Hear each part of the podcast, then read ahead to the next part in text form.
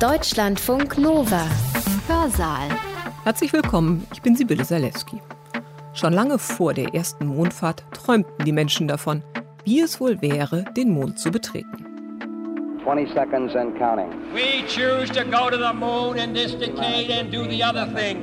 Not because they are easy, but because they are hard. Ignition sequence starts. Wissenschaftliche Vorstellbarkeit ist ein sehr schwieriger Begriff. Menschen denken sich, wie ich heute lebe, ist so anders, als man vor zehn Jahren gelebt hat. Was könnte noch kommen? Sie reden also über die Mondfahrt zu einem Zeitpunkt, als sie noch nicht stattgefunden hat, mit dem Projekt, sie stattfinden zu lassen, und sie situieren sie.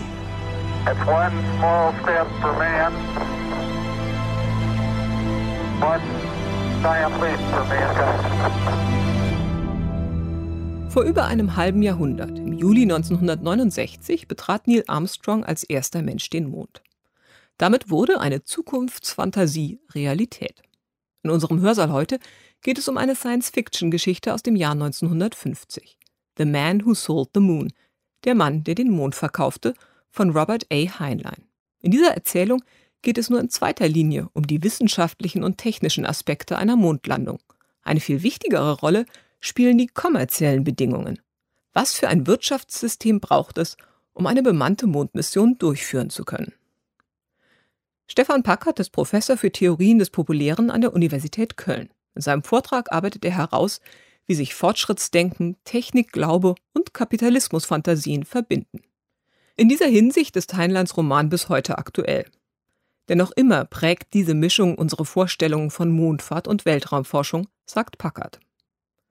Sein Vortrag hat den Titel Selling the Moon, die Erfindung der Mondlandung in Futurologie und Science Fiction. Er hat ihn am 10. April 2019 an der Universität Köln gehalten, im Rahmen der Ringvorlesung Mondspiegelung. Ich wünsche euch viel Spaß beim Zuhören. Wir wollen uns heute in dieser Vorlesung auch mit der Mondlandung beschäftigen, unter der Maßgabe, dass sie tatsächlich stattgefunden hat. Damit setzen wir uns ab von Verschwörungstheorien, die das verneinen. Um die tatsächliche Mondlandung geht es aber auch schon in Texten, als sie noch nicht stattgefunden hat. Hier John F. Kennedy 1962. There is no strife, no prejudice, no national conflict in outer space as yet. Its hazards are hostile to us all. Its conquest deserves the best of all mankind. And its opportunity for peaceful cooperation may never come again. But why, some say, the moon? Why choose this as our goal? And they may well ask, why climb the highest mountain? Why, 35 years ago, fly the Atlantic? Why does Rice play Texas? We choose to go to the moon. We choose to go to the moon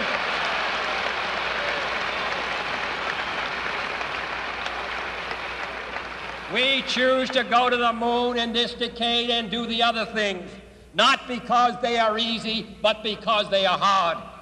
Because that goal will serve to organize and measure the best of our energies and skills. Because that challenge is one that we're willing to accept, one we are unwilling to postpone, and one we intend to win, and the others too. Vielleicht haben Sie in diesem kurzen Ausschnitt eine ganze Reihe von Zitaten wiedergefunden, die seither mit verschiedenen Teilen der amerikanischen Politik und der amerikanischen Selbstbeschreibung verbunden werden.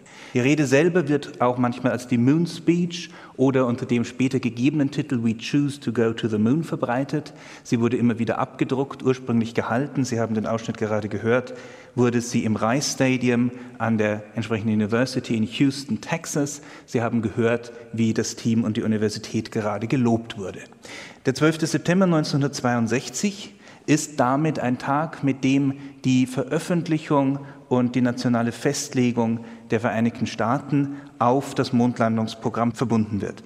Der Tag 1962 ist damit auch ein Tag, der gewissermaßen die Frist für dieses Programm setzt. Sie haben gerade gehört, Before the Decade is Out heißt 1969 und 1969 gerade noch hat die erste bemannte Mondlandung tatsächlich stattgefunden.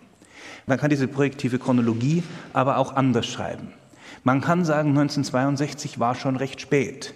Es war fünf Jahre, nachdem die Sowjetunion mit Sputnik 1 die erste Raum Fähre, den ersten künstlichen Körper bis in das Weltall gebracht hatte, der die Erde umkreiste, also auch über den Vereinigten Staaten zu sehen war. Und es ist immerhin anderthalb Jahre, nachdem Juri Gagarin den ersten bemannten Weltraumflug, der nicht bis zum Mond geführt hat, aber in Weltall geführt hat, am 12. April 1961 erfolgreich abgeschlossen hat. Sie kennen den Begriff Space Race für diesen Zusammenhang. Die Vorstellung, dass die beiden sich selbst gemeinsam als wesentliche Weltmächte begreifenden Staaten in einem Wettrennen darüber begriffen sind, einerseits ihre technologische Überlegenheit zu beweisen, vielleicht aber auch einen militärischen Platz zu besetzen, der später entscheidend werden könnte. Dieser Space Race ist drittens mit ideologischen Fragen verbunden worden. Sie kennen von Juri Gagarin möglicherweise das Zitat, ich habe gesucht und gesucht, aber ich konnte dort keinen Gott finden, was Gagarin gesagt haben soll, nachdem er gelandet ist. Wir haben keine gute Quelle dafür, dass er das jemals tatsächlich gesagt habe. Wir haben hervorragende Quellen dafür, dass Gagarin ein gläubiger orthodoxer Christ war.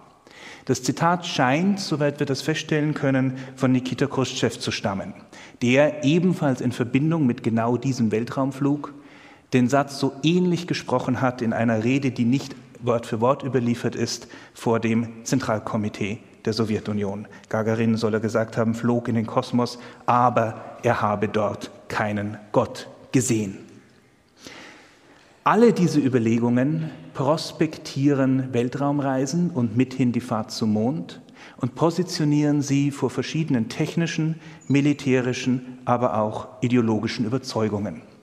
Sie reden also über die Mondfahrt zu einem Zeitpunkt, als sie noch nicht stattgefunden hat, mit dem Projekt, sie stattfinden zu lassen, und sie situieren sie. Die Frage, der ich heute nachgehen möchte, ist, was ist das für ein Verhältnis gegenüber diesem spezifischen Ereignis? Was macht dieses projektive Verhältnis besonders gegenüber der noch erfundenen, zukünftig erst einzulösenden Mondfahrt? Man kann zunächst fragen, wie kann man eine Mondfahrt überhaupt erfinden? Und die Antworten darauf sind keineswegs aufs 20. Jahrhundert begrenzt. Eine der bekanntesten ganz alten Erfindungen ist die Mondfahrt bei Lukian von Samosata, eine Erzählung aus der Antike aus dem zweiten Jahrhundert, in einer Sammlung, die bezeichnenderweise als wahre Historien betitelt waren, in einer Abbildung von 1926 längst in das ikonografische Material der Moderne eingegangen, sieht man etwa auf dem Titelbild eines, einer Kinderpublikation, dem Chatterbox Children's Annual, das Schiff, wie es von einer Windhose und dann von einer Wasserwoge emporgehoben wird, damit es schließlich auf dem Mond landet.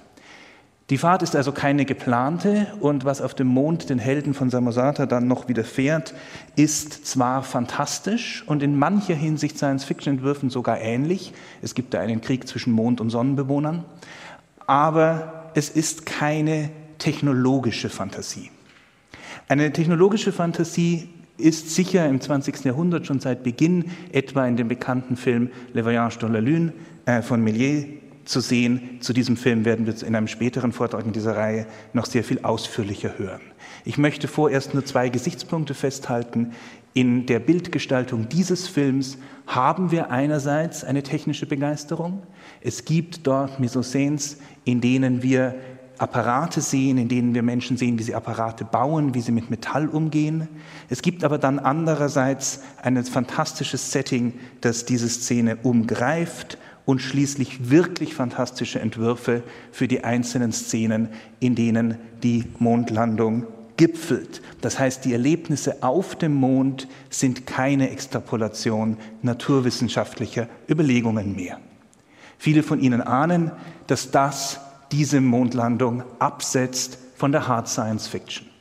Der zentrale Gegenstand meines Vortrags ist der Roman The Man Who Sold the Moon von Robert Anson Heinlein einer der Gründungstexte der amerikanischen sogenannten Golden Age Science Fiction und ein Vertreter einer Hard SF, die sich selbst deswegen als hart bezeichnet, weil sie der Ansicht ist, ihre Erzählungen könnten nur davon handeln, was wissenschaftlich vorstellbar ist.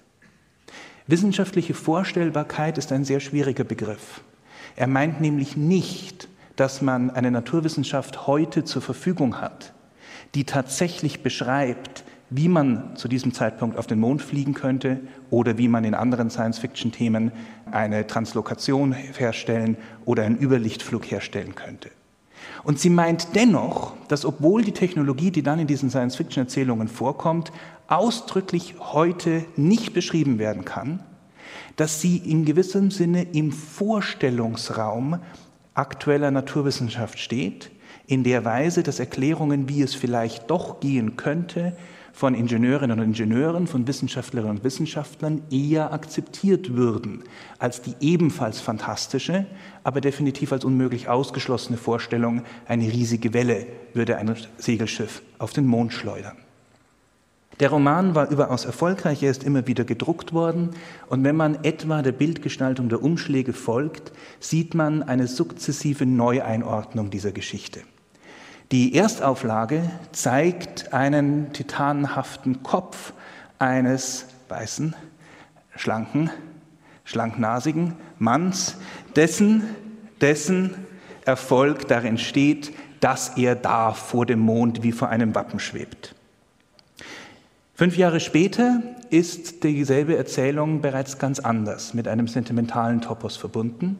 Sie sehen immer noch einen weißen Mann, aber diesmal einen alten Mann, der fast träumend auf dem Weg zum Mond unterwegs zu sein scheint. Er ist, Sie können das im Bild nur erahnen, aber in der Geschichte ist es klar, im Begriff, die Augen zu schließen und tatsächlich zu sterben. Und später, als Heinleins Romane und das ganze Genre der Golden Age Science Fiction längst überaus bekannt waren, wird die besondere Pointe des Titels nicht The Man Who Went to the Moon, sondern The Man Who Sold the Moon dann erst recht ausgemalt. Im Roman kommt die junge Frau an der Seite dieses Manns nicht vor. Die gibt es nur auf diesem Titelbild. Aber was sehr wohl in dem Roman vorkommt, ist die Geste des Verkäufers. Denn der Held in diesem Roman, Harriman, ist kein Wissenschaftler, ist kein Ingenieur, ist kein Techniker und nicht einmal ein Politiker, sondern er ist Kaufmann. Und deswegen fliegt er zum Mond. Dazu am Ende mehr. Die Frage, wie kann man eine Mondfahrt erfinden, könnte also für diese Art von Literatur und Science Fiction spezifiziert werden auf, wie kann man eine spezifisch zukünftig gedachte Mondfahrt erfinden. Was hat die Erfindung der Mondfahrt mit der Ausschöpfung eines vorgestellten Möglichkeitsraums zu tun, der unter dem Eindruck einer sich beschleunigenden wissenschaftlichen Entwicklung in die historische Selbstverortung einer Gesellschaft und ihrer Individuen gehört?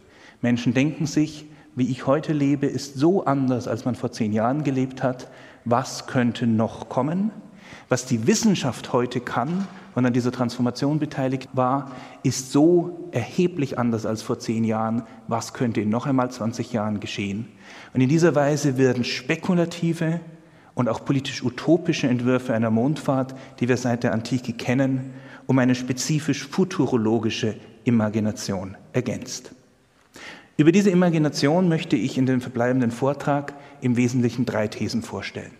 Ich möchte zunächst darüber sprechen, inwiefern in der Hard Science Fiction, dieser sogenannten Golden Age Science Fiction Literatur, die Mondfahrt zu einem Testfall einer solchen futurologischen Imagination wird. Und ich möchte dann in zwei Schritten darüber sprechen, was nach der Vorstellung der Partizipierenden an diesem Diskurs die Möglichkeitsbedingungen für seinen Erfolg sind. Das betrifft zunächst einmal die besondere Funktionsweise dieser fiktiven Narration, ihre ostentative Angewesenheit auf eine Ingenieurskompetenz und auf die Vision einer transformierter Kommunikation, in der diese Science-Fiction-Literatur sich selbst situiert.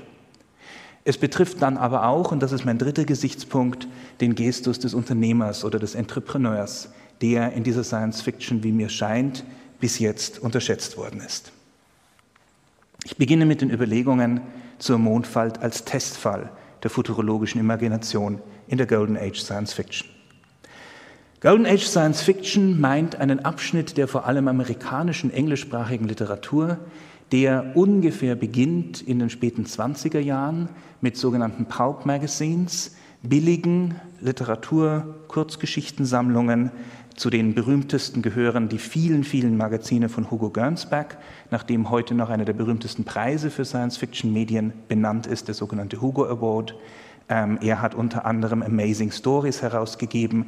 Ihm folgte relativ bald, etwa zehn Jahre später, eine weitere Gruppe von Magazinen in der Redaktion von John W. Campbell Jr., etwa das berühmte Astounding Science Fiction, das Ende der 30er Jahre begann. Diese Golden Age Science Fiction hat aber noch zwei andere Zeiträume, in denen sie besonders behandelt worden sind. Die damals vor allem in Fortsetzungsgeschichten erschienenen Erzählungen sind noch einmal erschienen in den 50er und 60er Jahren, dann bei Romanbuchverlagen, dann mit anderer Ikonografie, die sehr viel stärker die erhabene Größe des zu erforschenden Weltalls als die individuellen Leistungen einzelner Protagonistinnen und Protagonisten in den Vordergrund stellte. Und in den 80er Jahren haben einige der herausragenden Autoren dieser Golden Age Science Fiction begonnen, neue, typischerweise längere Erzählungen zu schreiben, die sich bereits als Erzählungen einer späteren Generation verstehen, die typischerweise darauf reflektieren, was in den Erzählungen der ersten Generation der Golden Age Science Fiction vielleicht unzulänglich, vielleicht nicht zu Ende gedacht und also auch nicht zu Ende erzählt war. Typischerweise beschreibt man das den Kern der Golden Age Science Fiction unter einem Rekurs auf drei bis vier Autoren. Dazu gehören Arthur C. Clarke, Isaac Asimov und Robert Anson Heinlein, der den heute zur Debatte stehenden Roman The Man Who Sold the Moon geschrieben hat. Manche zählen auch noch Ray Bradbury dazu, der ebenfalls geschrieben hat, dessen Romane und Kurzgeschichten jedoch sehr viel stärker von einer romantischen Fantastik geprägt sind und der stärker als für seine literarischen Texte für seine Arbeit an Filmen bekannt war, obwohl alle diese vier Personen in beiden Medien unterwegs waren. Sie sehen, ich sage das jetzt noch einmal und es gilt für den gesamten restlichen Vortrag, das hier ist eine Fixierung sowohl bei den Protagonisten als auch bei den Protagonisten der Futurologie, bei den Verfassern dieser Texte auf weiße männliche Personen und sie sind auch alle, mit der Ausnahme von Ray Bradbury, der wie gesagt eine Sonderrolle spielt, Wissenschaftler und Ingenieure alle drei. Heinlein also ist der Autor des Romans The Man Who Sold the Moon, geschrieben 1949, tatsächlich publiziert 1950 und in der Erstausgabe gefälscht, nach später datiert auf 1951. Warum? Weil Heinlein unter Vertrag in Hollywood stand und die Pflicht hatte, seinen Roman nicht zu publizieren, bevor nicht der Film in die Kinos kam, an dem er gleichzeitig auch gearbeitet hat.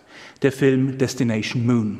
Two Years in the Making, ein, eine Serie von Unfällen bei der Produktion, die hier in einen Vorteil im Plakat umgemünzt wird. Dort nämlich steht Two Years in the Making, als würde es die besondere Qualität des Films auszeichnen. Das Bild, äh, mit dem 1950 für den Film von George Pell geworben wird, zeigt ein schlankes silbernes Raumschiff, das über den Horizont hinaus ins Weltall aufbricht. Das ist ein Bildmaterial, das weit absteht von den Erfindungen etwa bei Méliès. In dem tatsächlichen Film haben wir viele Szenen, die durchaus einigen Szenen aus Méliès und aus anderen früheren Science-Fiction-Produktionen ähneln. Dazu gehören etwa die bunten Positionen mit für den Weltraum gerüsteten Weltraumfahrenden, die auf einer typischerweise einer verdorrten, karstigen oder manchmal auch sandigen, steinigen Weltoberfläche nachempfundenen ähm, Weltraumszene unterwegs sind. Der Film mischt also diese beiden Arten von Bildern. Die technikbetonten Bilder die davon sprechen, dass hier eine Erfindung vorliegt, mit der man zum Mond gelangen könnte, und die an individuellen menschlichen Körpern und Personen orientierten Bilder, die fragen, welches Abenteuer geschieht dir, wenn du dort bist. Das Drehbuch ist eine Kooperation von Robert Anson Heinlein, der darauf besteht, dass er es geschrieben habe, und James L. Hanlon und Rip von Ronco, die darauf bestehen, dass nur sie es filmbar gemacht hätten. Diese Situation kennen Sie auch aus aktuellen Filmproduktionen zur Genüge.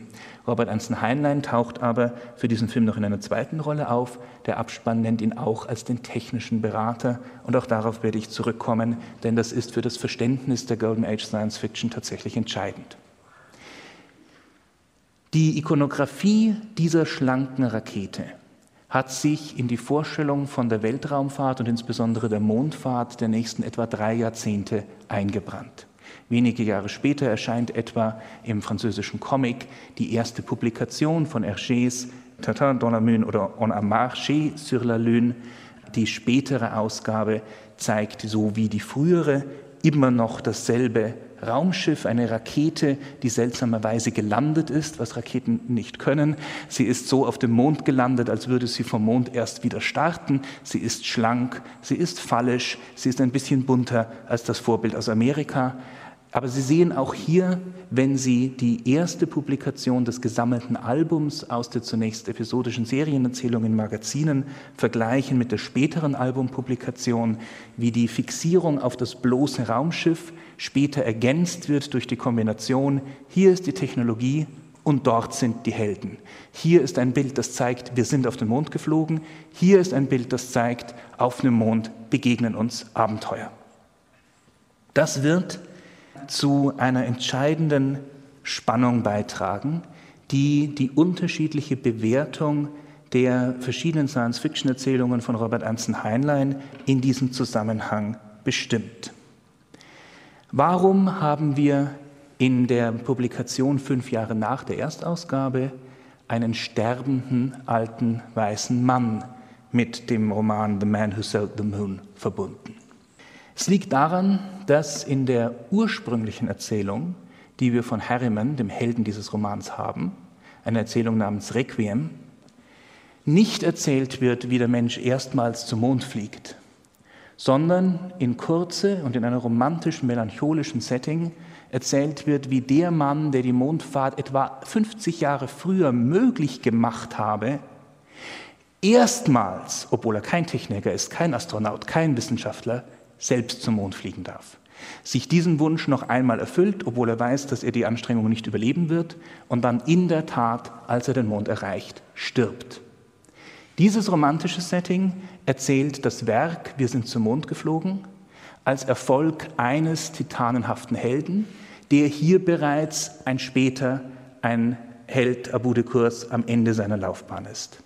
Der Roman The Man Who Sold the Moon ist ganz anders. Er zeigt uns einen jungen, unternehmungslustigen Harriman, von dem Heinlein aber erst später geschrieben hat. Insofern ist die Mondfahrt in der Golden Age Science Fiction in doppeltem Sinne ein Testfall futurologischer Imagination. In der Selbstbeschreibung der Golden Age Science Fiction besteht der Testfall darin, dass die Geschichte plausibel machen muss, im Vorstellungsbereich einer übersteigerten aktuellen Naturwissenschaft angesiedelt zu sein. In irgendeinem Sinne muss in Bezug auf die vorhandene Naturwissenschaft eine zweite Technologie entwickelt werden, die in der vorhandenen Technologie zwar nicht enthalten ist, die von ihr aus aber sozusagen in Sehweite ist. Aber in einem zweiten Sinne muss auch eine zufriedenstellende Erzählung hergestellt werden. Die futurologische Imagination beweist also nicht nur in der Imagination, dass sie eine gute Vorhersage der Zukunft, eine gute Futurologie leistet, sondern sie soll umgekehrt beweisen, dass sie als Futurologie ein gutes Imaginationsmaterial gibt. Dass es einen romantischen Grund, einen melancholischen, einen sentimentalen Grund geben kann, sich die Mondfahrt vorzustellen. In gewisser Weise tragen sich diese zwei Anforderungen einer solchen Erzählung gegenseitig. Dass uns Science-Fiction-Geschichten, wenn sie uns denn interessieren, persönlich interessieren sollen, liegt sowohl an dem Anspruch, eine mögliche Zukunft der Menschheit zu schildern, als auch dem Anspruch, spannende Geschichten über einzelne Personen zu präsentieren. Und diese spannungsreiche gegenseitige Angewiesenheit auf unterschiedliche Komponenten könnte man nun weiter nachgehen, genau das will ich jetzt machen, indem man nachvollzieht, wie die fiktive Narration von einem einzelnen Protagonisten sich bezieht auf die Präsentation einer plausiblen, ingenieurshaften Kompetenz, die die Zukunft vorhersagen soll, aber auch auf die Situierung dieser Medienartefakte in einer veränderten, technisch transformierten Kommunikation. Es ist also, wie gesagt, der Roman The Man Who Sold the Moon 1950 erschienen. Und er bezieht sich als eine dieser ersten Romanpublikationen im zweiten Zyklus der Golden Age Science Fiction auf eine Kurzgeschichte, die zehn Jahre zuvor in den Pulp Magazines erschienen war, Requiem. Damit ist The Man Who Sold the Moon ein Prequel. Es erzählt die sehr lange Vorgeschichte der Todesszene eines Helden, der zunächst nur erfunden war, um seinen Tod zu erzählen. Diese erhebliche Verschiebung im Interesse am Inhalt einer solchen Zukunftsvision setzt sofort die Frage nach der erzählten Zukunft in eine mehrfache Perspektivierung. Der Verfasser sagt uns nicht nur, stell dir bitte mit mir gemeinsam diese mögliche Zukunft vor, sondern stell dir vor, dass diese Zukunft irgendwann schon wieder vergangen sein wird. Dass man von der Generation eines Großvaters aus auf diese uns noch bevorstehenden Taten zurückblicken kann, so als wären es unsere Heldentaten in der Jugend gewesen. Diese mindestens zweifache Perspektivierung drückt sich auch in Robert Anson Heinleins Titel für sein gesamtes Science-Fiction-Werk eine Future History aus. Nach den ersten publizierten Kurzgeschichten in Pulp Magazines entwarf er eine solche, die uns 20 Jahrtausende in die Zukunft hineinführen sollte. Die Liste seiner Zeitalter einer zukünftigen menschlichen Geschichte endet mit der mutmachenden Formulierung nach weiteren 20.000 Jahren von unserer Gegenwart ausgerechnet, Start of the first adult age of mankind. Alles bis dahin ist Kinderkram, aber alles bis dahin ist auch verbunden mit der Zukunftsorientierung der Jugend, also mit der projekthaften Orientierung einer Menschheit, die sich selbst erst noch verwirklichen soll. Diese Vorstellung von Science Fiction als Entwurf nicht nur einer Zukunft, sondern einer noch später in der Zukunft angesiedelten rückwirkenden Geschichtsschreibung ist auch für andere Autoren in diesem Genre typisch. Am bekanntesten ist wahrscheinlich der Entwurf von Isaac Asimov. Bei ihm ist er noch einmal, ist dieser historische Rückblick auf die noch zu entstehende Zukunft noch einmal gespiegelt in einer zu erfindenden Technologie, die er als Psychohistory bezeichnet. Die Psychohistory verbunden mit bestimmten soziologischen Träumen seiner Zeit, soll eine Vorhersagbarkeit historischer Entwicklungen ermöglichen. Sie ist eine Massenpsychologie als eine Geschichtswissenschaft, aber nicht eine Geschichtswissenschaft der Vergangenheit, sondern der Zukunft. Informiert über ökonomische, politische, aber insbesondere kollektiv psychologische Faktoren eines Zeitpunkts, soll die Psychohistorik es einem zukünftigen Wissenschaftler dieser Disziplin ermöglichen, Harry Selden heißt er bei Isaac Asimov, die Zukunft vorhersagen zu können. Also genau das zu tun, wovon der Science-Fiction-Autor hofft, dass er es in seiner narrativen Imagination unwissenschaftlich betreiben kann.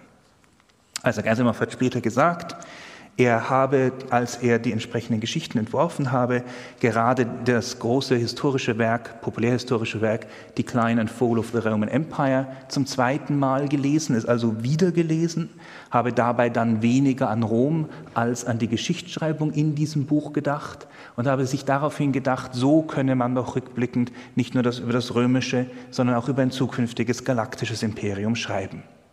I was essentially writing future history, sagt er, genau mit den Worten, die von Robert Anson Heinlein stammen. Und er fährt fort, and so I assumed that the time would come when there would be a science in which things could be predicted. Diese Schlussfolgerung weist uns, meine ich, genau darauf hin, aus welcher Geste die Golden Age Science Fiction schreibt. Es ist die Geste, die annimmt, man könnte hier ein Geschichtswerk schreiben, und daraus folgert, also muss es eine futurologische Wissenschaft geben. Damit es einen Rückblick auf die Zukunft geben kann, muss es jetzt einen projektiven Vorausblick geben. Robert Anson Heinlein mochte das Wort Science Fiction, das Isaac Asimov und Arthur C. Clarke verwendet haben, nicht besonders gerne. Er war zwar auch Ingenieur und auch seine Vorstellung von Science Fiction oder von futurologischer Literatur bezog sich darauf, dass man Wissenschaft, Science sehr genau kennen müsse, um die Möglichkeiten der Zukunft abschätzen zu können. Aber er wollte den Abkürzung SF lieber als Speculative Fiction ausworten. Ihm ging es im Zweifelsfall nicht nur um die technischen Erfindungen, obwohl sie in seinen Geschichten einen riesigen Raum einnehmen, sondern um die gesellschaftlichen Bedingungen, die diese Erfindungen möglich machen. Genau eine Antwort auf diese Frage gibt der Titel The Man Who Sold the Moon. Der Roman erzählt uns von Heinleins frühreifer Vorstellung von Atomspaltung, von Weltraumflug, von riesigen Motoren, die diese Raumschiffe antreiben. Aber er situiert alle diese Erfindungen im Kontext eines kapitalistischen Unternehmers, der dafür das Kapital und die Vision bereithält. Heinlein stellt sich die Speculative Fiction als Pragmatic Rule of Least Hypothesis vor. Das heißt, statt frei zu fabulieren, was alles sein könnte, behauptet Heinlein für seine Imagination der Zukunft gerade Ockhams Rasiermesser einzusetzen. Nehmen wir an, wir würden so wenig wie möglich über das uns schon als real Bekannte hinausgehen. Was würde dann in der Zukunft eintreten? Und dann sagt er, in dem Moment, in dem er von Science Fiction zu Speculative Fiction hinübergeht, und das reicht nicht. Für Speculative Fiction müssen wir uns eine größere Freiheit nehmen als diejenige, die die reine Science Fiction erlaubt. In einem Vortrag Ende der 50er Jahre bei der University of Chicago positioniert Heinlein diese Vorstellung wie folgt. Er unterscheidet den gesamten Bereich der Fiktion in zwei Teile, Realistic Fiction und Fantasy Fiction, und unterscheidet dann auf diesen beiden parallelen Strängen jeweils diejenige, die sich mit der Vergangenheit, diejenige, die sich mit der Gegenwart und diejenige, die sich mit der Zukunft auseinandersetzt. Science Fiction setzt er dabei ausdrücklich unter die realistische Literatur. Es gäbe Fantasy laid in the future und 1957 beobachtet Heinlein bereits, dass sehr viel von dem, was unter dem Titel Science Fiction publiziert werde, seinen Ansprüchen nicht genüge und deswegen Fantasy Literature sei. Er ist auch nicht gegen diese Literatur, er ist nur dagegen, diese beiden Genres zu vermischen. Er sagt, a great quantity of fake science fiction, actually pseudoscientific fantasy, will be found there in the fantasy fiction also, especially in the third class, which is choked with it, that third class which deals with the future. Science Fiction soll also realistische Fiktion sein. Die Speculative Fiction, die Heinlein betreibt, soll auf eine spekulierte Zukunft oder eine zukünftige Wissenschaft und eine zukünftige Gesellschaft so verweisen, dass der Verweis selber eine Wissenschaft ist. Eine wissenschaftliche Futurologie, die nur unter Zähneknirschen ein wenig über die Least Hypothesis hinausgeht, weil diese nicht mehr ausreicht. Eine der Arten, wie der Anspruch, die Zukunft tatsächlich wissenschaftlich vorhergesagt zu haben, gestützt wird, ist der Realismus des Erzählens selbst. Wir haben damit eine Art dreifache Relation vor uns, eine spezifische Erzählung, in diesem Fall die des, von dem Unternehmer Harriman, die eine erzählte Geschichte, das sind die Taten des Unternehmers Harriman, berichtet und die damit aber auch noch eine Spekulation berichtet. Harriman ist eine erfundene Figur, an ihn müssen wir nicht unbedingt glauben. Er soll zum Mond gefahren sein, an dieses Ereignis müssen wir nicht unbedingt glauben. Wir sollen aber durch diese narrative Struktur dazu gebracht werden, daran zu denken, dass mal jemand zum Mond fliegen könnte und welche Eigenschaften diese Person wohl haben müsste, um das möglich zu machen. Die Frage nach der Möglichkeit von Speculative Fiction ist die problematische Mittelstellung dieser erzählten Geschichte. Man könnte ja die Futurologie direkt erzählen. Und tatsächlich gibt es eine Reihe von Publikationen, gerade in Pulp-Magazin, die das versuchen. Das sind dann bereits Texte historiografischer Art, die nicht erzählen, hier ist unser Protagonist, das hat er heute zum Frühstück gegessen und dann ist er zum Mond geflogen, sondern die erzählen, 200 Jahre wird es dauern, bis wir dies erreichen, dann wird es wahrscheinlich einen Krieg zwischen verschiedenen Nationen geben, dann werden wir das Weltall und das Sonnensystem besiedelt haben, dann werden wir möglicherweise Zeitreisen erfinden, die also einen historischen Ablauf über Jahrhunderte hinweg erzählen. Nicht so die Speculative Fiction und die restliche Golden Age Science Fiction dieser Erzähler. Sie präsentieren in einer Vermittlerrolle einzelne Heldenerzählungen. Sie erzählen nicht nur davon, dass es da ein Raumschiff geben könnte, das auf dem Mond landet, sondern sie versuchen uns gleichzeitig zu fesseln mit den Behauptungen, was das Abenteuer sei, das dem Protagonisten dabei widerfahre. Man kann ein solches Verhältnis möglicherweise mit den Begriffen von Roland Barthes als einen populären Mythos beschreiben. Roland Barthes hat für den populären Mythos angenommen, dass hier eine sogenannte doppelte Signifikation vorliege.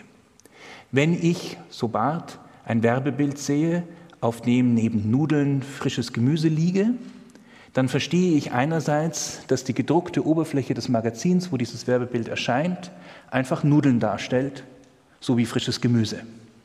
Die Art, wie auf diesem Bild Nudeln und frisches Gemüse präsentiert werden, sollen mich aber gleichzeitig daran erinnern, dass vielleicht ein richtig gutes Nudelgericht nach frischem Gemüse schmeckt und also diese Marke, die deren Logo außerdem in der Ecke prangt, das vielleicht versprechen könne.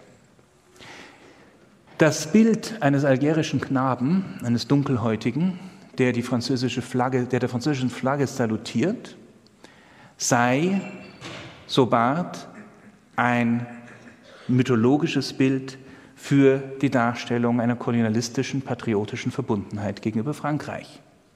Das einzelne Bild könne zunächst journalistisch gelesen werden. Es ist die Fotografie eines Knaben, der tatsächlich irgendwo salutiert hat. Aber die Präsentation, wie dieses Bild diesen Knaben zeigt, soll auf ein ganzes politisches Argument über ganze Kollektive und über ganze historische Zusammenhänge hinweisen. In dieser Weise, so meine ich, könnten wir die Art und Weise, wie die Geschichte The Man Who Sold the Moon eine einzelne, und zwar fiktive Erzählung von Harriman, der zum Mond geflogen ist, erzählt, gleichzeitig verstehen als eine moderne, als eine populäre Mythologie, die in dieser Art von Harriman zu erzählen gleichzeitig eine faktuale, eine Erzählung von einer möglichen Zukunft präsentiert, die ernst genommen werden will, die sagen will, so könnten wir tatsächlich zum Mond geflogen sein. Neben dieser narrativen Konstellation berufen sich die Autoren der Golden Age Science Fiction auf ihre wissenschaftliche Kompetenz. Arthur C. Clarke, der für viele, viele Science-Fiction-Produktionen, insbesondere für seine Zusammenarbeit mit Stanley Kubrick im Film 2001 bekannt ist, hat einmal die Stuart Ballantyne Medal gewonnen. Man möchte meinen für Literatur. So steht das da auch. Aber die Laudatio redet fast nur von einem Text. Und dieser Text ist keine Erzählung und keine Science Fiction, sondern ein spekulativer ingenieurswissenschaftlicher Text, in dem so immer noch weite Teile der Wissenschaftsgeschichtsschreibung erstmals die Idee eines künstlichen Satelliten entworfen wurde. Man könne doch, um Relays, um Kommunikationstechnologie am bestmöglichen Platz zu positionieren, eine künstliche Maschine bauen, die ein solches Relais sei, und sie in eine Umlaufbahn um den Planeten Erde bringen. Dieser kurze Text von Arthur C. Clarke von 1945 präsentiert eine Überlegung, die nicht in eine Erzählung eingebunden ist. Aber jedes Mal, wenn Sie ein Science-Fiction-Buch von Arthur C. Clarke kaufen, steht irgendwo im Klappentext oder in der Einleitung, das ist der Arthur C. Clarke, dessen ingenieurshafte Vision künstliche Satelliten entworfen habe. Gleichzeitig ist damit übrigens eine für Science-Fiction-Literatur typische Einengung auf einzelne Protagonisten verbunden. Natürlich ist die Geschichte des künstlichen Satelliten nicht sinnvoll erzählt als Geschichte eines Menschen, der sich irgendwann hinsetzt und einen künstlichen Satelliten erfindet. Das hat Arthur C. Clarke selber übrigens auch nie behauptet. Der Text selber ist reich an Hinweisen auf die Literatur, die ihm vorausgeht und auf die viele Arbeit, die noch geschehen muss.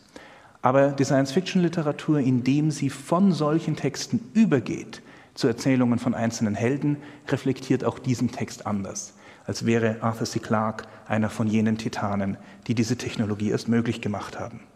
Und so ist dann Robert Anson Heinlein nicht nur, meine ich, wegen des Streits mit seinen späteren Co-Drehbuchautoren in Bezug auf den Film Destination Moon vor allem stolz darauf, nicht das Drehbuch geschrieben zu haben, sondern der technische Berater für diesen Film gewesen zu sein. Diese Verbindung der Zukunftsvision der Science Fiction mit technologischen fundierten Visionen reflektiert auch noch einen dritten Gesichtspunkt, nämlich die Selbstbeobachtung des Genres über ihre eigene Situierung in der Gesellschaft. Die Pulp-Magazine, in denen die Kurzgeschichte Science Fiction zunächst erschienen sind, sind nämlich die gleichen Magazine und später dann Magazine, die gemeinsam bei den gleichen Herausgebern und Verlagen erscheinen, wie jene, die in derselben Zeit von Radiotechnologie und von einer zunächst nur visionshaft vorgestellten und dann später auch eingelösten populären Televisionstechnologie erzählen.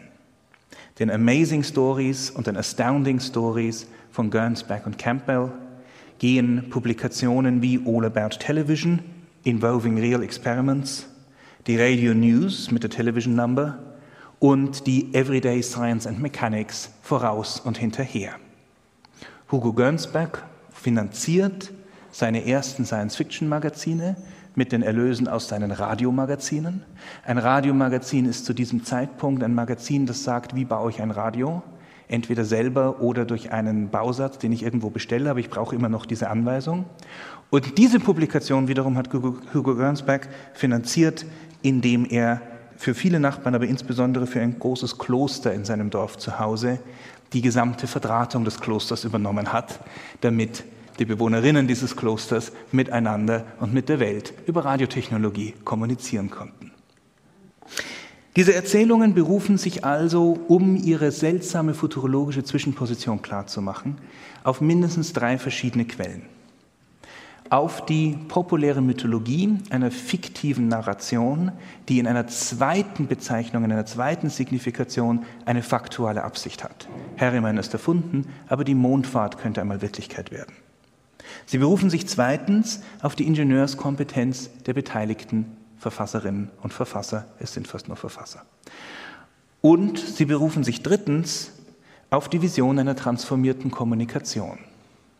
Die Pulp-Magazine mit ihrem besonders billigen Druckverfahren und die private Radiotechnologie, Sender und Empfänger zu diesem Zeitpunkt, die in diesen Magazinen angewiesen wird, ergibt gemeinsam einen Traum, den wir historisch mehrfach erleben, nämlich dem Traum einer neuen, vor allem von jungen Leuten besetzten, zusätzlichen Öffentlichkeit, die zukunftsorientiert ist, die wissenschaftsorientiert sei und die Möglichkeiten ausschöpfe, die die restliche öffentliche Kommunikation in dieser Gesellschaft noch nicht wahrnehme. Ich meine nun, dass wir in diesen Erzählungen besonders deutlich sehen können, dass auch der Gestus des Unternehmers zu diesen stützenden Vorstellungen für die Plausibilisierung der futurologischen Imagination hinzukommt. Wie gesagt, The Man Who Sold the Moon ist das sehr lange Prequel zu dem zehn Jahre vorher geschriebenen kurzen Requiem auf das Leben Harrimans. Eine solche Biografie zu positionieren im Rückblick ist auch mit der Struktur dieser Erzählweise eng verbunden. Wir finden in Golden Age Erzählungen sehr häufig Protagonisten, die bereits zum Zeitpunkt ihres Todes oder kurz davor präsentiert werden, um dann im Gestus einer Schelmenerzählung zurückzugreifen auf das Leben, das vorausgegangen ist und so narratologisch zu legitimieren, dass man überhaupt von der Zukunft erzählen könne, weil es in die unmittelbare Form einer primären Signifikation als biografische und fiktive autobiografische Erzählung gepackt wird. Robert Ernst Heinlein mobilisiert dafür letztlich den Mythos vom Lazarus und eine Figur, die er Lazarus Long nennt. Lazarus Long ist in späteren Science-Fiction-Erzählungen bei Heinlein einer der ersten Vertreter der sogenannten Howard Families. Die Howard Families, finanziert von einer Howard Stiftung, gegründet von einem sehr reichen, aber kranken und deswegen sehr kurzlebigen Menschen. Die Howard Families sind ein eugenisches Experiment. Die Stiftung sucht Leute, deren Eltern und Großeltern erwiesenermaßen sehr lange gelebt haben und bezahlt sie dafür, Kinder zu zeugen und zumindest im 20. Jahrhundert auch noch Ehen zu stiften mit anderen Personen, für die das auch gilt. In der Hoffnung, den Tod durch biologische Züchtung zu besiegen. Die Howard Families werden so von Generation zu Generation immer länger lebig. Zum einen bezieht sich das abermals zurück auf romantische Umdeutungen antiker Motive. Das Lazarus-Motiv selber ist die Vorstellung von jenem Kranken, der eigentlich bereits tot war und trotzdem von Jesus nicht einfach geheilt, sondern geradezu von den Toten auferweckt wird. Im Neuen Testament steht hier der schöne Satz, er roch bereits. Andere Motive in der Darstellung der Howard Families in diesen Erzählungen verweisen auf andere biblische und andere mythologische Kontexte. So haben die Howard Families etwa bestimmte Motti, mit denen sie einander erkennen in Situationen, in denen die restliche Gesellschaft sie möglicherweise verfolgt. Ein solcher Austausch von Codeworten aus einem Roman lautet Life is short, Die Antwort darauf soll dann lauten, but the years are long. Und darauf folgt wieder die Antwort, not while the evil days come not. Das ist nicht nur so zusammengeschraubt, dass es wirkt, als wäre es eine Bibelstelle. Es ist in Wirklichkeit eine Kombination von drei verschiedenen. Dreifach ist auch die Langlebigkeit, die die Howard Families darstellen sollen.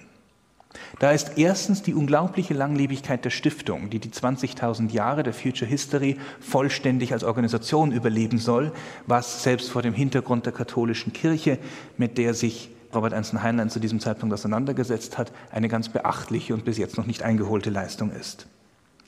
Dazu gehören auch einzelne traditionsreiche Familien innerhalb der Howard Families, Typischerweise werden hier hebräische Namen eingesetzt, was in vielfacher Weise einerseits durch einen Rückverweis auf eine lange bestehende kulturelle Tradition Langlebigkeit suggeriert, aber auch eine Ausnahmestellung in Gesellschaften mit konnotiert, in denen etwa vorstellbar wird, dass Menschen für ihre Langlebigkeit verfolgt werden, so wie Judenpogromen ausgesetzt sind.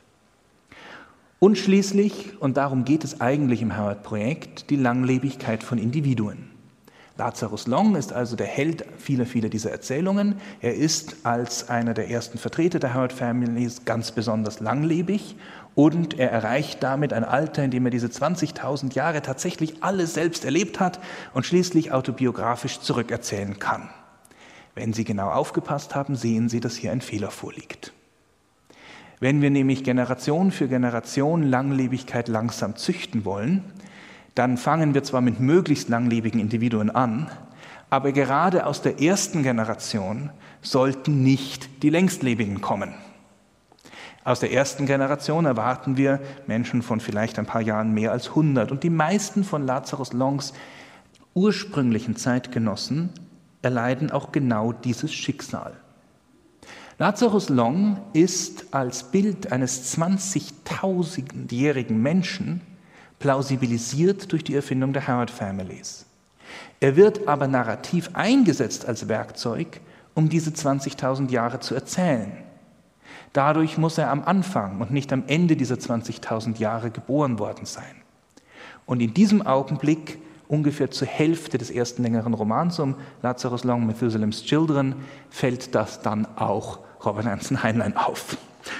Und in der Fortsetzungsgeschichte bringt er nun, auch nachdem entsprechende Leserbriefe kamen, eine Szene, in der sich Lazarus Long mit einem Arzt unterhält. Und der Arzt sagt dann, einerseits Lazarus Long sei ein Beispiel für den Erfolg der Howard Families und dann fährt der Arzt fort, a mutation of course, which simply means that we don't know. Und er versucht das dann zu mobilisieren und zu plausibilisieren durch die Formulierung, You're an interesting case yourself, you know. Das stimmt. You didn't follow our genetic pattern, you anticipated it. I don't want your body to go into the converter, also in den Abfall. I want to examine it, wenn du dann doch mal gestorben sein solltest. You didn't follow our genetic pattern, you anticipated it. Als naturwissenschaftliche Vorstellung ist das blanker Unsinn. Und das weiß Robert Heinlein auch ganz genau. In anderen Romanen, denen es auch über Genetik geht, sagt er das. Aber you didn't follow the pattern, you anticipated it, ist natürlich genau die Positionierung, die der futurologische Anspruch der Golden Age Science Fiction in der ersten Hälfte des 20. Jahrhunderts beschreibt. Hier haben Sie Autoren vor sich, die versuchen, ein zukünftiges Muster so zu erkennen, dass sie es antizipieren können. Aber in ihren narrativen Strukturen erfinden sie eine Position, die noch weiter in der Zukunft liegt, sodass diese noch zu erfindende Zukunft rekapituliert, nachverfolgt werden kann. In einer sehr viel kleineren Struktur stimmt dies auch für das Verhältnis zwischen der Kurzgeschichte Requiem und dem Roman The Man Who Sold the Moon. Requiem heißt die Geschichte nach einem Gedicht, das in voller Länge am Ende dieser Erzählung zitiert wird. Es ist das Gedicht Requiem von Robert Louis Stevenson. Under the wide and starry sky, dig the grave and let me lie. Glad did I live and gladly die, and I laid me down with a will. This be the verse you grave for me. Here he lies where he longed to be. Home is the sailor home from sea, and the hunter home from the hill. Das Gedicht finden Sie auch auf Robert Louis Stevenson Grabstein in Samoa. In Samoa, weil Stevenson unter anderem an dem kolonialistischen, globalisierenden Entwurf eines die Welt, hier zunächst nur den Planeten Erde, bereisenden einzelnen Helden festhält. Die Verse, die Sie gerade gehört haben, überblenden die Abenteuer einer solchen mithin Romanfigur mit den Abenteuern eines Jägers, der ausgezogen ist, auf den Hügeln zu jagen, oder eben eines Seemanns, der Robert Louis Stevenson tatsächlich war. Die Spannung, die das Gedicht ausdrückt, ist tatsächlich diejenige Spannung, die Heinlein sucht. The Hunter Home from the Hills klingt nach einem Helden, der aus der Gefahr gerne zurückgekehrt ist.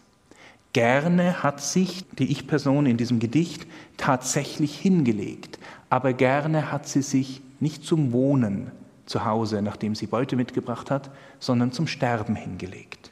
So wie sie ihr ganzes Leben monoman, titanenhaft, selbstbestimmt habe, so bestimmt sie auch ihren Tod. And I laid me down with a will. And the hunter home from the hill, der andere Vers, der in der gleichen Weise in anapaestischem Kontrapunkt zu den restlichen Versen steht, präsentiert die andere Hälfte genau dieser Spannung. Wir haben einen Helden, der sich auf seinen eigenen Tod hin entwirft, das ist nicht selten. Aber dieser Entwurf auf den eigenen Tod hin ist ein Entwurf auf eine Rekapitulation eines nicht individuellen, sondern kollektiven Projekts. In diesem Fall der seemännischen Befahrung der Welt, bei Heinlein die Befahrung des Weltalls. In dem Roman beschreibt Heinlein seinen Helden Delos David D. D. Harriman unter anderem als The Last of the Robber Barons, den letzten der Raubfürsten oder der Räuberfürsten. Und das klingt wohl an, sowohl im Namen als auch in der Beschreibung, an E.H. Harriman, der als The Railroad Baron und ebenfalls als Robber Baron beschrieben wurde, ein Unternehmer, mit dem zumindest in der verklärten Nacherzählung der Eroberung des amerikanischen Westens die kapitalistische Leistung des Eisenbahnnetzes verbunden wird. Requiem ist eine von Robert Anson Heinleins ersten Kurzgeschichten.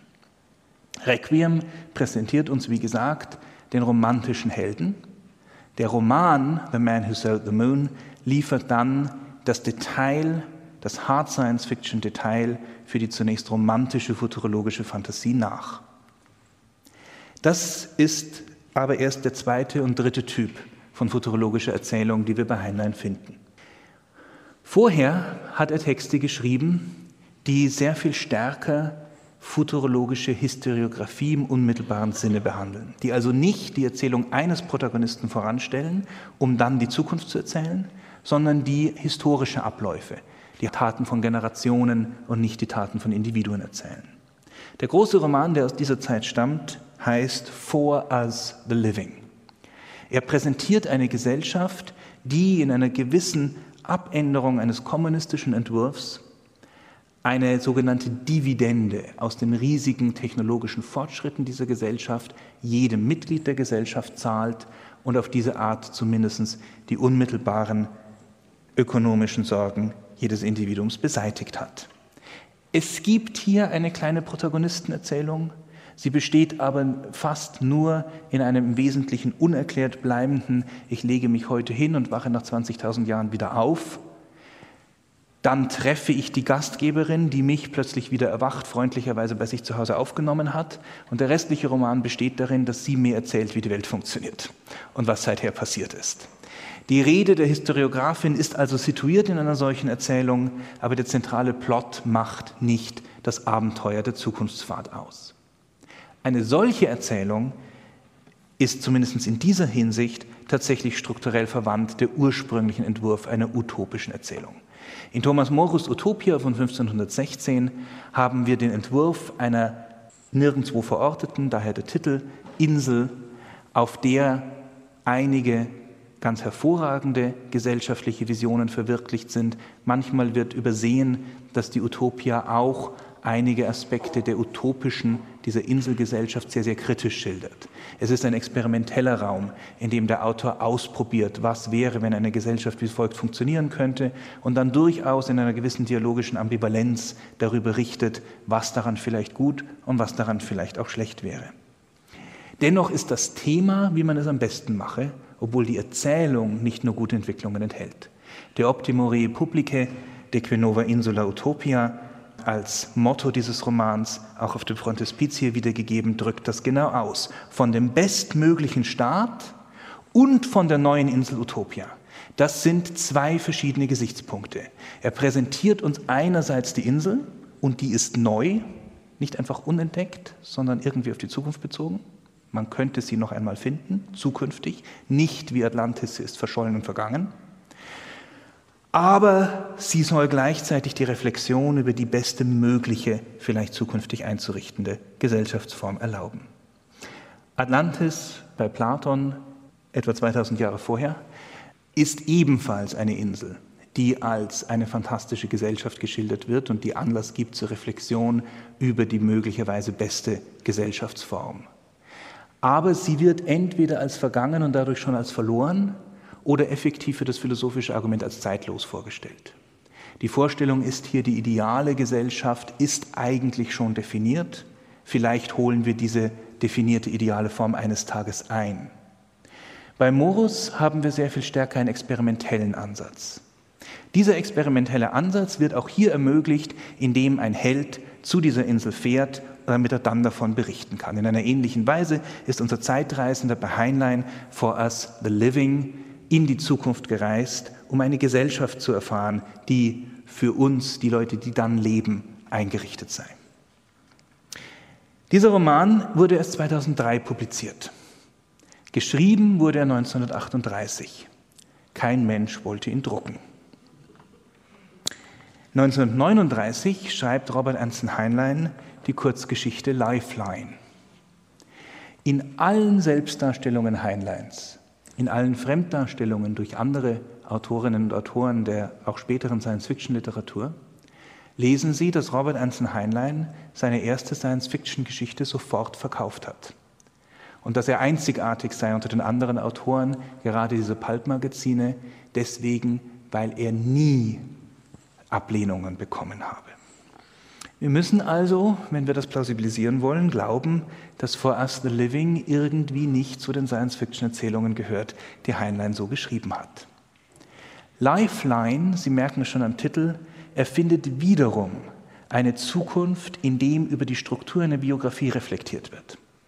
In diesem Fall ist die technologische Erfindung eine Maschine, die, indem sie den Körper eines Menschen untersucht, die Länge seiner Lebenslinie in die Zukunft hinein messen und also vorhersagen kann, wann er stirbt. Es gibt eine kurze technologische Erklärung, die im Wesentlichen sagt, bitte frag nicht genauer nach. Es gibt eine ausführliche Beschreibung darüber, was das mit dem Versicherungswesen macht. Es gibt eine noch sehr viel ausführlichere Beschreibung darüber, wie geschickt der Erfinder es nicht anstellt, diese Maschine zu bauen, sondern sie dann zu patentieren und so geheim zu halten und die richtigen Arten von Verträgen mit seinen Kunden zu schließen, um den größtmöglichen Gewinn aus dieser Maschine zu gewinnen, zu bekommen.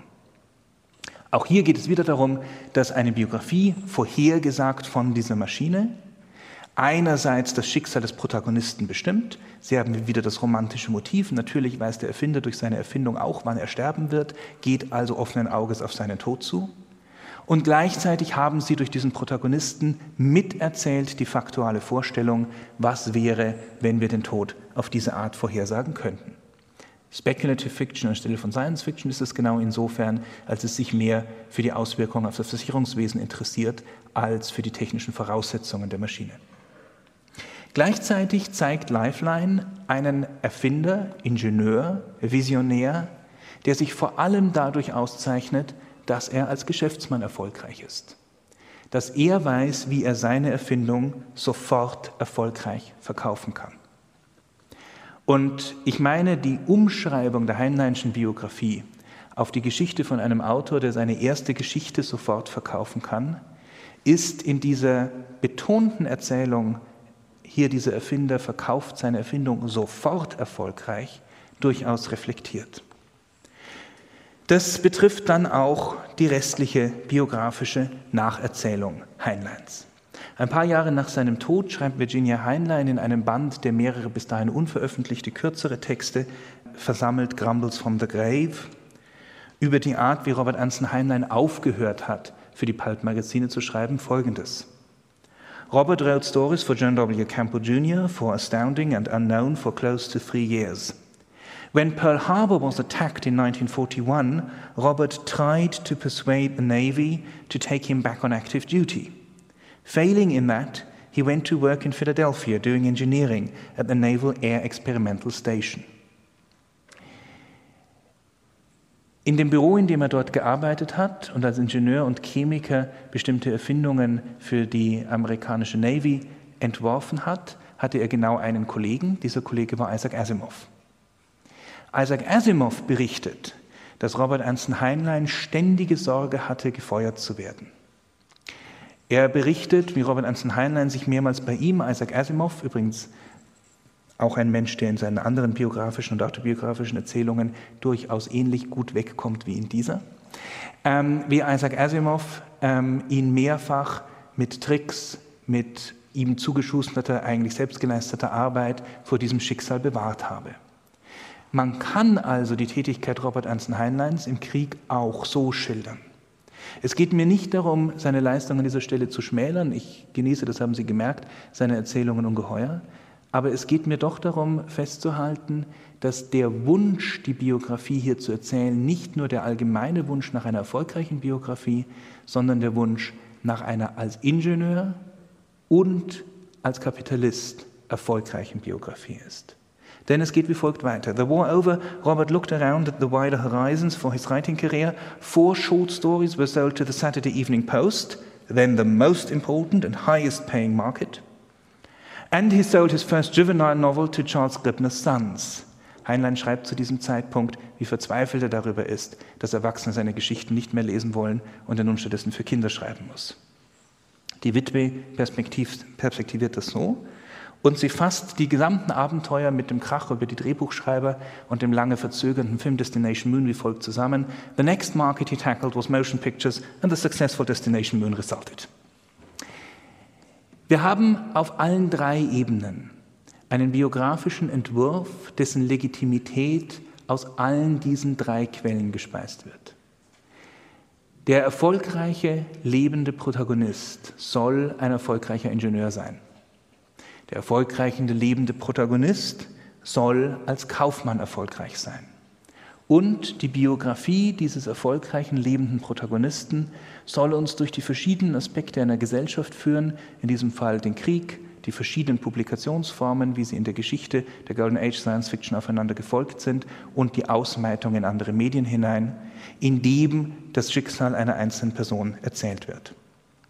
Ich möchte vor diesem Hintergrund Ihnen zum Abschluss noch einmal auch den Abschluss der Rede von John F. Kennedy vorspielen, der, Sie haben das vorhin gehört, mit erheblicher visionärer Geste die Mondlandung entwirft und der dann aber auf dem Höhepunkt seiner Rede diesen visionären Anspruch wie folgt schildert. And finally, the space effort itself, while still in its infancy, has already created a great number of new companies. And tens of thousands of new jobs. Space and related industries are generating new demands in investment and skilled personnel. And this city and this state and this region will share greatly in this growth. What was once the furthest outpost on the old frontier of the West will be the furthest outpost on the new frontier of science and space. Houston,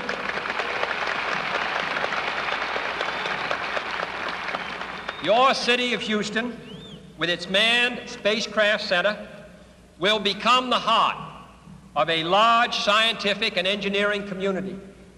During the next five years, the National Aeronautic and Space Administration expects to double the number of scientists and engineers in this area, to increase its outlays for salaries and expenses to $60 million a year.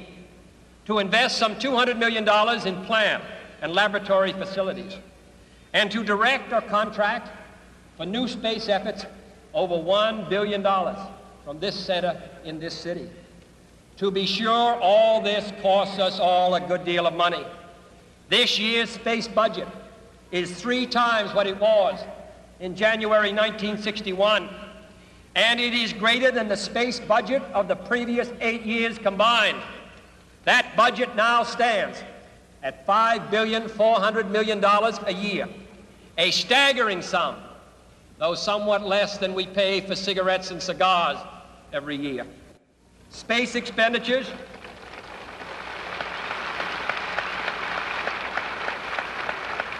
Space expenditures will soon rise some more, from 40 cents per person per week to more than 50 cents a week for every man, woman, and child in the United States.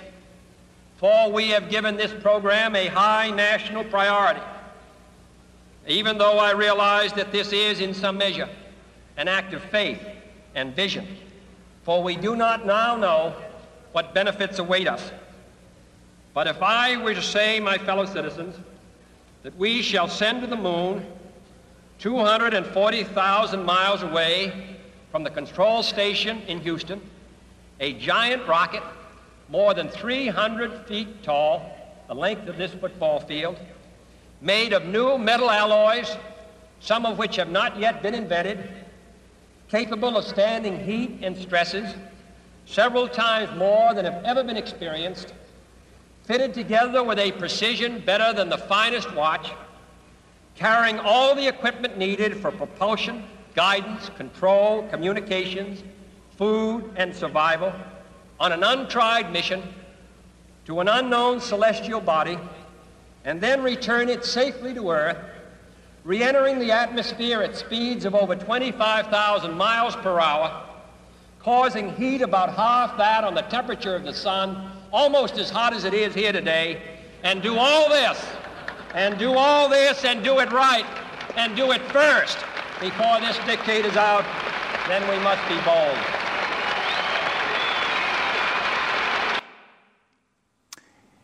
Diese letzte Passage, die vorrechnet, was es kostet, zum Mond zu fliegen, ähnelt tatsächlich sehr vielen Passagen in dem Roman The Man Who Sold the Moon. Genauso aber auch die versprochenen ökonomischen Erfolge, die als Belohnung dafür winken. George Harriman löst zwischendurch mal im Gespräch mit Ingenieuren auch ein technisches Problem. Und ja, er ist der das Problem löst, nicht die Ingenieure. Aber vor allem löst er das Problem der Finanzierung der Mondfahrt. Er verkauft zum Beispiel einer erfundenen Cola-Firma die Angstvision, deren größter Konkurrent könnte vor ihnen zum Mond fliegen und den Mond als eine riesige nächtliche Werbefläche für ihre Limonade, ein sogenanntes Six Plus, einsetzen. Mecca Coke will daraufhin Six Plus zuvorkommen und kauft sich in diese Firma ein. Harriman wird selbst reich, weil andere, die unterwegs den Glauben an das Projekt verlieren, ihm irgendwann ihre Anteile an dem Unternehmen für wenige Cents verkaufen. Er kauft aber nicht nur diese Anteile auf, sondern er macht aus diesem Ankauf eine Werbebotschaft und verbreitet damit noch einmal das Signal, dass er ganz große Hoffnungen in diese Vision setzt und er bereit ist, in diese Vision zu investieren. Auf diese Art und Weise positioniert er sich als erfolgreicher Geschäftsmann gerade in einer Konkurrenz.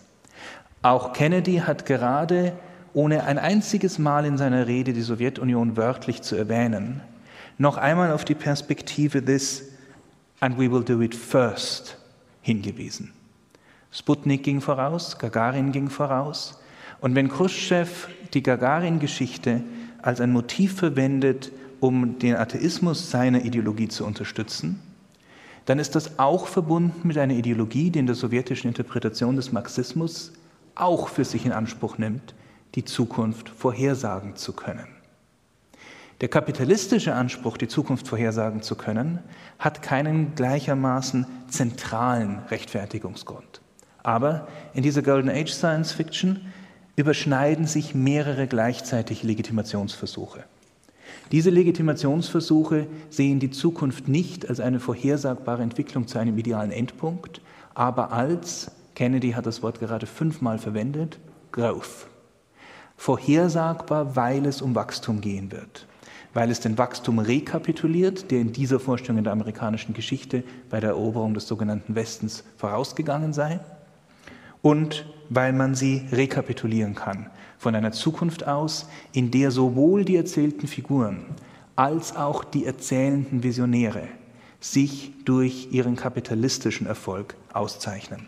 Also mithin durch den Gestus eines Unternehmers, der nicht nur ein Ingenieur ist, der nicht nur die kommunikativen Möglichkeiten der Pulp-Magazine und der beginnenden Hollywood-Produktion ausnützt und der nicht nur in einer besonderen Weise eine fiktionale Erzählform beherrscht, sondern der sich eben auch als ein Unternehmer beweist und seine Science-Fiction-Literatur unter diesen Gesichtspunkt stellt. Ganz herzlichen Dank für Ihre Aufmerksamkeit. Das war der Medienwissenschaftler Stefan Packard über Mondfahrt und Kapitalismus. Er hat seinen Vortrag am 10. April 2019 an der Universität Köln gehalten im Rahmen der Ringvorlesung Mondspiegelung. Deutschlandfunk Nova. Hörsaal. Samstag und Sonntag um 18 Uhr. Mehr auf deutschlandfunknova.de.